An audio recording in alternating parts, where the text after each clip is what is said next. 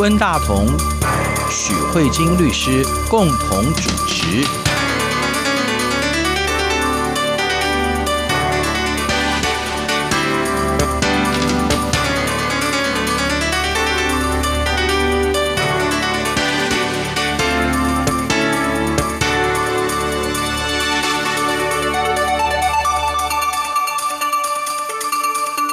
各位听众好，这里是中央广播电台两岸法律信箱，我是温大同。听众朋友大家好，我是许慧晶许律师。其实，在这一波这个武汉的肺炎的这个疫情过程当中，我想有一个引起大家非常多的关心的一个讨论，就是武汉的眼科医师李文亮先生。他在二月六号去世的了啊，引起了大陆上网络上几亿人在讨论的这这件事情。他的牺牲引起了很多人的认同吧，应该这样说。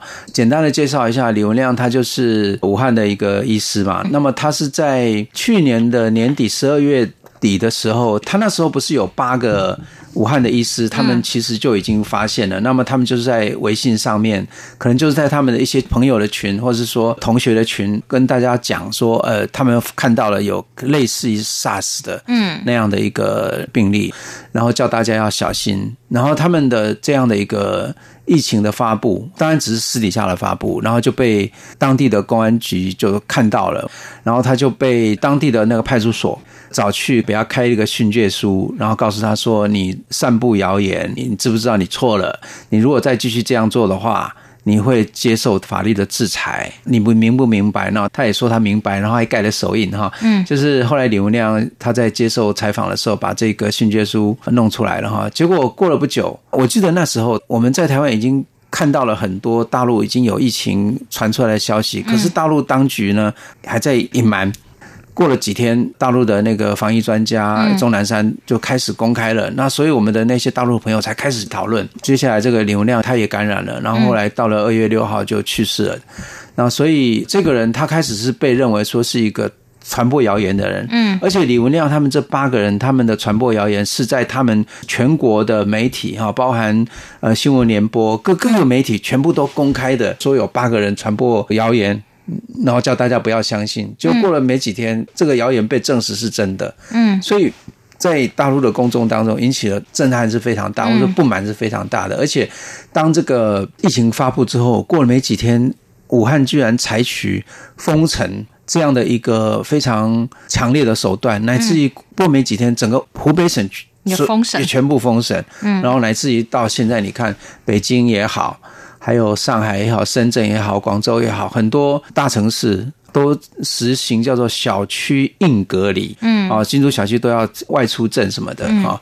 而且你看，现在大陆的这个疫情确诊的数量也都非常的多啊，然后呃，死亡的也都上千以上了哈。对，还有李文亮的死亡有一个。引起最大的后续的效应，就是大陆的呃一些知识分子就出来呼吁说，要把李文亮去世的这个二月六号定为言论自由日啊，然后叫公众来签署，然后这个活动后来当然也在。大陆也被打压，可是，在海外，我的了解，在纽约或者什么地方，很多大陆的人士哈，包含年轻人，他们其实都还是不断的在呼吁说，要定这个言论自由日，要纪念李文亮，让让李文亮的死亡，让李文亮的这个第一个传播讯息，它是有价值的，不希望他不要白死这样子。所以，所谓的言论自由日，哈，就是说，不要把。一个真实的讯息当做是谣言啊，我觉得这是一个比较正常的社会所应当进行的哈。不过我我也知道，在台湾的这个媒体当中，我也看到了，我们是相反的，对对对，我们是相反。对台湾的话，其实在网络上也有蛮多的这个谣言哈。嗯，不过我知道也有谣言也有被处罚的哈，对不对？啊，就譬如说，前段时间有有人传播说，制造那个口罩的原料跟那个制造卫生纸的原料都是一样的，所以让大家去赶快去囤积卫生纸。对对，也也造成了一些很多人去抢购卫生纸，就是也造成了一些。波动了哈，所以后来我们也看到，我们的检察机关也去查到了发布引起卫生纸抢购的这些人哈，这些网友，他们基本上都事实上都是卖卫生纸的哈，所以他们可能有一些动机吧，而且好像有被处分到这样子哈。所以关于在疫情跟言论自由之间，哈，律师这当中的法律关系，我觉得在两岸好像也可以做一些比较有趣的比较，哈。嗯，因为我觉得观察这一波新型冠状病毒这样的一个传染病吧，因为它现在都已经列为法定传染病了。嗯，那我们可以看到，就是。大家每个人每天都非常关心疫情的发展，对，然后也都会有很多不同的言论在各种不同的管道出现。那我做了几个归纳，就是关于言论，我们都在两岸法律信箱里面其实讲了非常多关于言论自由的事情。对，那言论自由有没有界限？我觉得这也是一个非常重要要讨论的。这里面就会出现几个不同的太阳，比如说像温大哥一开始讲的这个李文亮医师，他的发表的这个，我记得他除了在他们的群组里面，其实他也有在医学期刊上发表文章。哦，对，就是可能不是那种正式的，是那种就是短讯息的那一种。然后呢，他应该有发表在某个可能不是医学期刊，就某个刊物，比如说这里面就有一个真实。或者是实际上亲临的观察，因为他可能有接触到一些武汉的患者病人，嗯、然后他发现他在医院工作，对对，然后他可能有观察到这样的一个疫情，嗯、所以他以他的亲身经历写出来的观察，或是评论，或者是呼吁，那这个后来被认为是谣言，这是一种言论。对，那另外一种言论呢，就像台湾的刚才有讲到，其实台湾关于这个疫情的散布就是乱七八糟，就是说有些人会。过度的关心，或是过度的恐慌，说哦，某些原料不够了，所以大家应该要去抢货。我那一天去超市买东西的时候，据说连米也没了，对，说米也缺了，因为大家就是很怕发生什么事情，又在囤米什么之类，反正乱七八糟的什么都有。那比如说像这个新闻，那这个东西就比较像是不是真的，嗯，但是被传播的好像煞有介事，甚至引起。人民的恐慌。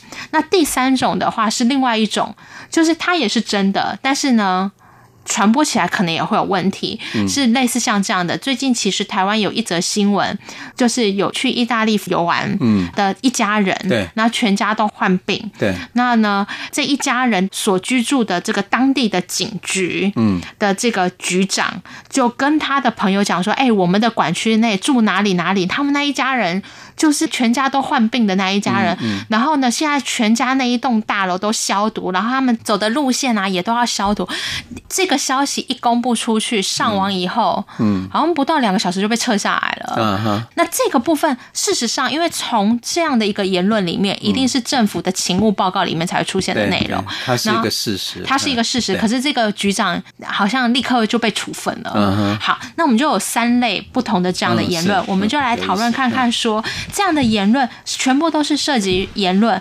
如果讲言论自由，难道他们都不能快乐的并存在这个世界上吗？为什么有些言论被打压，有些言论应该要被打压，有些言论不应该被打压？那这件事情我们就值得来探讨。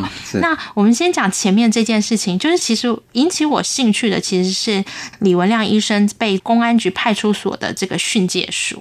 因为其实像我们刚才举的第一种例子跟第二种例子，他们可能在某种程度上，如果站在政府最一开始的立场，可能都认定这些是谣言。嗯哼，可能公安局就会认为说，哎，李李医师，你怎么可以发表这样的言论？你这个是谣言。嗯，跟那个散播那个什么卫生纸的原料快要不够用了，可能都是谣言。对，那我们活在这个时代上，我觉得最大的考验就是全部都是言论，我要怎么知道这个言论是真的还是假的？嗯，查证啊。那如何查证？如果所有的市面上的资料，都是假的，嗯，那你唯一真的东西，这就是假到真实，嗯，假的也会变真的啊，嗯，对吧？就是你怎么样确定什么是真的，什么是假的？你又如何查证？我觉得这是一个非常困难的东西，因为像我的客户常常会跟我说，律师，你好像的法律意见是错误的。我说为什么？他说因为网络上都不是这样说，而且好几个网页都这样说，那。听众朋友自己在上网就知道，嗯，其实很多资料就是不断的被复制在各种不同的网页，它同一个来源，它是同一个来源，可是你就会制造出好像大家都这样说，那我等到我拿法条给他看的时候，他也不相信，因为我觉得对人类来说最大的困难就是，当你相信它是真的的时候，你就会觉得其他都是假的，嗯哼，对，所以你如何确定那个消息的来源是真的？我觉得这是一个活在这个时代中非常需要接受考验的事情。呃，可是像譬如说，制造卫生纸的材料跟制造口罩的材料是一样的，嗯，那我觉得这个要查证应该不是太困难，对，或者是说，呃，李文亮医师在医院里面发现了有一些病人他们的症状跟那个 SARS 有点像，这个应该也可以也可以查证呐、啊。对，所以我觉得这就是一个非常有趣的，就是现在活在这世界上，你要如何去相信你的东西是真的或假的？嗯，然后而且查证这个本身也有涉及到每个人的推的能力、推理能力，所以本身它这就是很困难。那对我来说，如果所谓的查证啊，它就是有查，就是调查、嗯，确认，然后作为。证就是证明这个东西是真的，所以我觉得查证这两个字是非常重要的。因为其实我们在看呃，我们台湾这个卫生纸之乱的这个部分，就是散播说，哎，口罩原料缺，卫生纸接下来原料也会跟着缺。那接下来我们台湾做的事情是什么？政府有做了一件很事情，他怎么做查证？他先告诉你，做口罩的原料是不织布。对。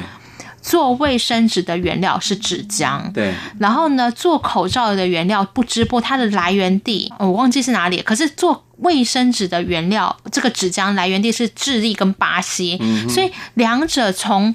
原料，还有从产地，嗯，还有从台湾目前的存货，嗯，那卫生纸目前台湾的量产有多少？它从不同的新闻来告诉你说，嗯，所以这两者之间是不可能产生因果关系的联动作用。然后，所以你当你这样的一个新闻弄出来的时候，这个部分，嗯，可能是有虚假的。可是这也不是政府说了算。我们台湾这件事情，他做的事情是什么？政府认为我已经提出这样的说明，嗯，我认为你这言论是假的，这并不是政府一个人说了算，因为台湾的这个民主的法治最重要原因是永远重视权力分立。嗯哼，如果你今天行政机关球员间裁判，嗯。那这样子就没辙啦，反正政府觉得你有问题，然后政府政府做了一个很漂亮的 paper，告诉你说 A 不可能是 B，那再怎么样，人民的专业程度都不可能赢过政府的专业程度啊，所以呢，你很难去跟政府反驳，所以政府就这件事情，他说了，我们台湾的这个部分的法律上，他就会告诉你说，好，如果政府认为是有问题的话，我们这个东西还是要送检警去调查的，所以我们看到新闻就会说，警察就查到这个来源。散布来源假消息的人，他是谁？警察就约谈他，并且送检察官侦办。嗯，所以我们就会发现，这里面有一个权力分立这件事情是无所不在的。是政府告诉你说，不可能是我们政府查证跟说理是什么？对，那政府认为你是谣言，那这是行政权。行政权他说，我觉得你是谣言，也不是他就单方面处分，他送你送到检调，送到司法机关，然后由司法机关来去确认，因为毕竟行政有行政的立场，行。这样会说它是谣言，可能有好几个原因。第一个是我不想消息爆发，造成民众恐慌。嗯。第二个是也许可能是执政不好，避免政治作用效用。你反而不晓得行政的立场是什么，所以他就透过司法的方式。那司法这时候他可以司法权，他也许可能会传唤行政机关的人来，或者是传唤专家，那等等的。那经过调查以后，所以这个程序还要很长。嗯。他还需要很长的一段时间才能确定他是不是散布不实的言论，而且可以损害公众他人，这个是需要调查的。Okay, 所以台湾同样在对这个言论的部分，我们有是经过行政权跟司法权的这个部分的呃彼此的制衡跟监督。那我们今天回来看李文亮医生当初他发表这样的一个言论，嗯，那这个言言论不管是从行政立机关的立场来说，他是造谣也好，或是事实也好，好，如果你行政机关的立场是造谣，嗯，那我们现在就来看，那你的查证动作是什么？那我们在这个训诫书里面就是。看到的是一个非常平铺直叙，他就告诉你说：“嗯、嘿，李先生，你知道你那一天散播的是谣言吗？”嗯，然后他是说是，对，他说是。那 等于说行政机关都没有 告诉别人说，我为什么认为你是谣言？比如说，你可以说你观察到的并不是 SARS 类的病毒，因为 SARS 这种病毒是冠状的。你你可以跟他说，你明明透过显微镜看到的东西是球状病毒，你为什么要去掰成是冠状病毒？反正你应该要提出说，结果行政机关什么都没有，他只非常威权的说，嗯，Hello，我觉得你的是假的，嗯哼，你承不承认？嗯，所以这也是为什么后来有很多知识分子就去声援，因为他们认为，甚至在怀疑这样的一个训诫的过程中，李医生的自由意志有没有被压制？啊、这里面很多人就提到说：“你叫我说是，我还能说不是吗？然后面对国家高权的时候，我能怎么样？”对，这是一个我觉得一个很大的瑕疵的部分，就是。这样对比台湾就知道，台湾有行政机关花了很多时间去说理，可是呃，中国大陆这边的就没有说理，就是要呃派出所的员警说怎么样就怎么样，就是怎么样。然后接下来训诫的部分，我们接下来还要送检警去侦办，去证明他是不是一个不实的谣言。是是，但是呢，也没有。公安的训诫书，它也是某种程度是一个处分，处分就下来了，所以等于是这个行政权在做什么，嗯、根本没有人监督。嗯，那这会就会一样会质疑到，就是难道你政府说的东西都对的吗？事实上，我们从人类过去的经验来说，其实政府常常是会属于会做错事情的。嗯、那它等于这件事情没有被监督，嗯，算是被压抑，所以这个部分的话，才会演变出后来李文亮医生的角色从造谣者变成。吹哨者，甚至后来大家形塑为英雄。可是我记得他的家人好像有提到说，他根本不是英雄，他是他是个受害者。对，对他可能也不需要你把他形塑成他是英雄的形象。嗯对，就是会有类似像这样的作用。所以关于这个新闻，我们从类似不论是从政府立场，你是谣言或是事实都没有关系。可是我觉得从言论查证的立场上，是嗯，查证要有一个机制，而且最好要有那个司法机关来做仲裁，对不对？也不是说司法机总是要有一个。制衡的机制，是就是今天我觉得在民主社会里面就是一个制衡。我那天看到一个新闻报道，就是说从这一波的防疫里面就可以看到，这个民主机制防疫的效果就会胜过于一个专制的体制。嗯，那为什么？因为民主它是一个透明公开，而且可以做监督的，胜过于你就是高权单方面的控制。对，哪些声音可以出来，哪些声音不能出来，它会更有效率。我觉得可能就是有一点类似像这样子。那我们休息一下，我们再来讨论。我们新闻里面有一个，我们刚才提举的第三个，明明是真实的，可是为什么不能发布？嗯，OK，对对，我们再来看一下这个言论自由的底线在哪里。冬季到台北来看雨，别再想哭泣。到台北来看雨，梦是唯一行李。轻轻回来，不吵醒往事，就当我从来不曾远离。如果相逢，藏心底。没有人比我更懂你。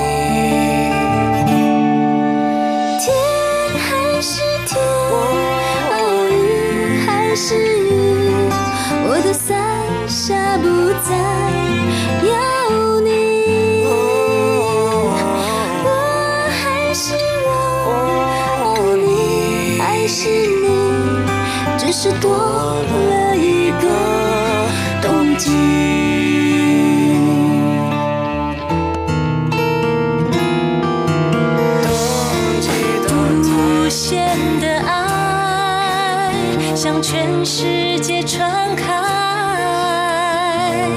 永恒的关怀，来自台湾之音 RTI。欢迎回来，中央广播电台两岸法律信箱，我是温大同。听众朋友，大家好，我是许慧金许律师。许律师今天跟我们谈到这个跟武汉肺炎在全世界的流行相关的言论的各式各样的处理的方式哈。许律师刚刚跟我们介绍了台湾跟大陆关于这个所谓的谣言的处理的部分哈，就是呃官方的认定。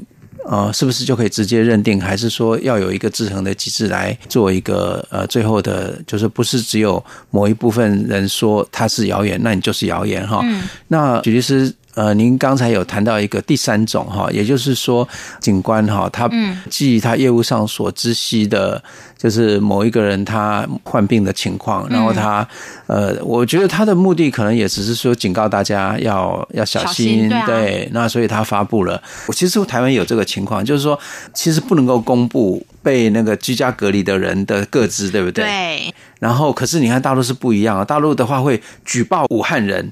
好，我们大陆好像有有一个地方说，你只要举报我们这个社区或者是哪一哪一家人是武汉人，你会得到奖金。嗯，所以我的意思说，他们是鼓励去揭露说这个人是武汉人。那可是我你看我们在台湾的话，就会觉得说，哎，另外完全不同的做法，这个在法律上的构思是怎么样？因为其实我想要讲到说，像台湾这个呃警官，他也是发布了一个老实上确实是事实的消息。对，然后在群组里面或是在朋友圈里面，嗯、那这个部分的话，他言论没有不实啊，可是他为什么也会被拔关这样子？嗯、对，那我觉得他这个里面最大的问题就是在于。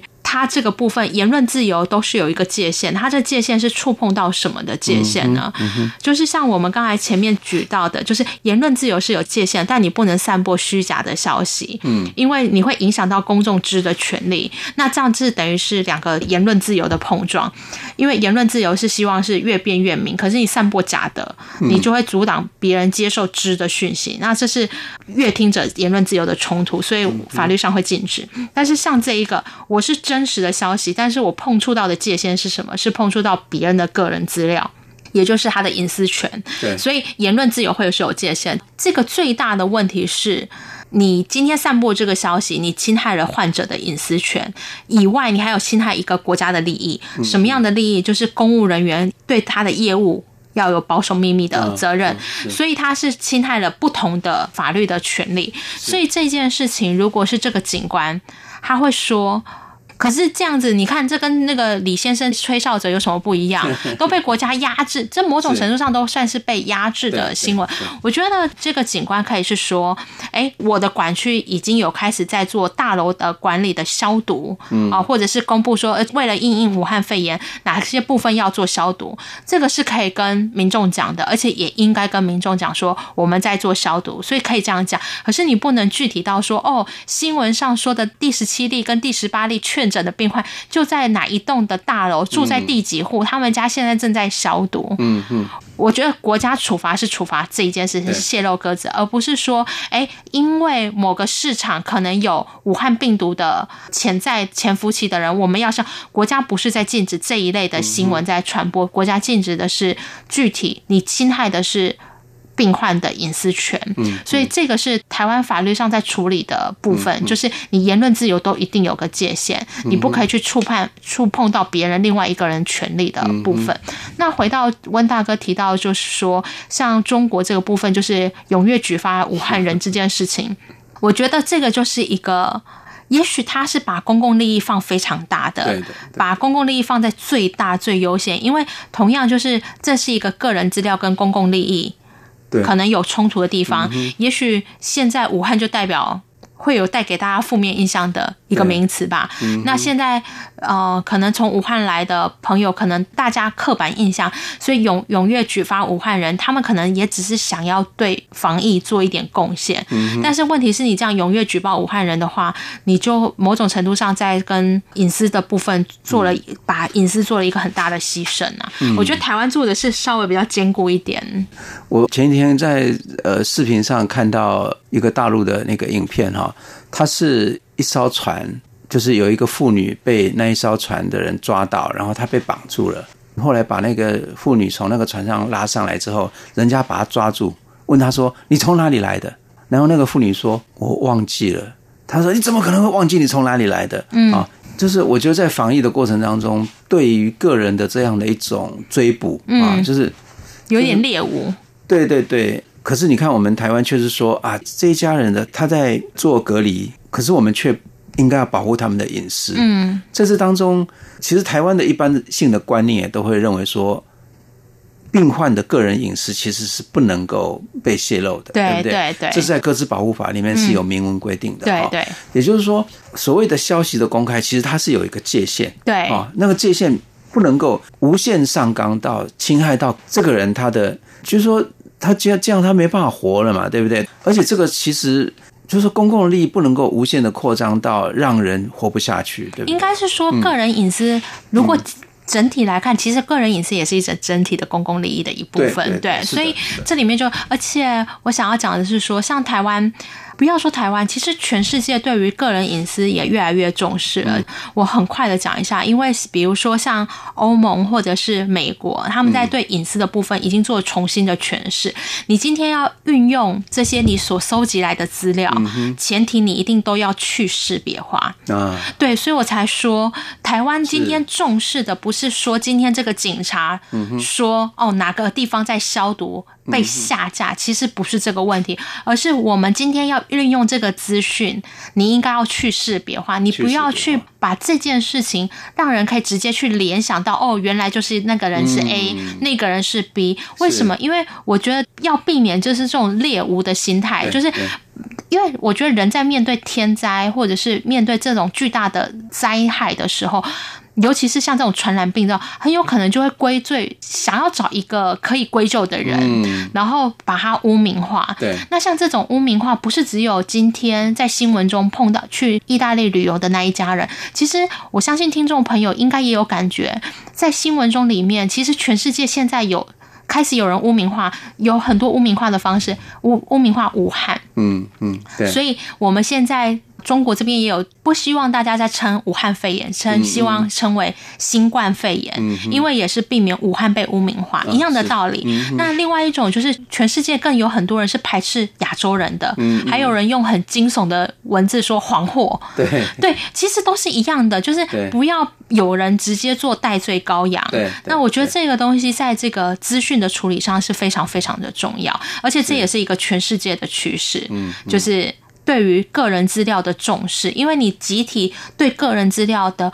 过度的不重视，就会变成这个社会集体轻视隐私权。其实对公众利益也不是一个好的现象。对，对，因为这样下去，其实其实事实上每一个人都可能会是受害者。对啊，是是是这样，没有错啊。所以我觉得这也是一个蛮有趣的部分。然后最后节目快结束了，我们今天这个在一个防疫的过程中，面对各式各样的防疫的言论，也许是真，也许是假。那两岸的处理方式以及不同的类型上应该怎么处理，我们做了一个简单的介绍。那我最后还是想要讲一下，就是说，因为其实很多新闻都会说李文亮医生作为一个吹哨者，可是得到的却是不断的打压。其实我觉得里面还有一个很大的问题，就是对于有人吹哨的部分，中国的法制对于吹哨者的东西没有做足够的保护。那这个部分呢，也许是以后另外一个议题了。我记得在前几集的节目当中，呃，律师其实有介绍过。台湾正在立法要保护那个吹哨者啊、嗯，呃，以前其实有稍微再提到一下，对，嗯，那这部分还没有还没有完成，还没有完成，还在还在那个对还在讨论中，对对对，对，那希望这个部分以后对于呃吹哨者的保护能够更加的完整啊，那、嗯、对社会每个人的状况啊也能够更更加的保障，嗯。好，今天由于节目时间关系，也差不多了。谢谢徐律师。好，谢谢各位听众，也谢谢温大哥。我们下周再会，拜拜。也许会遇见你。直到去勇气，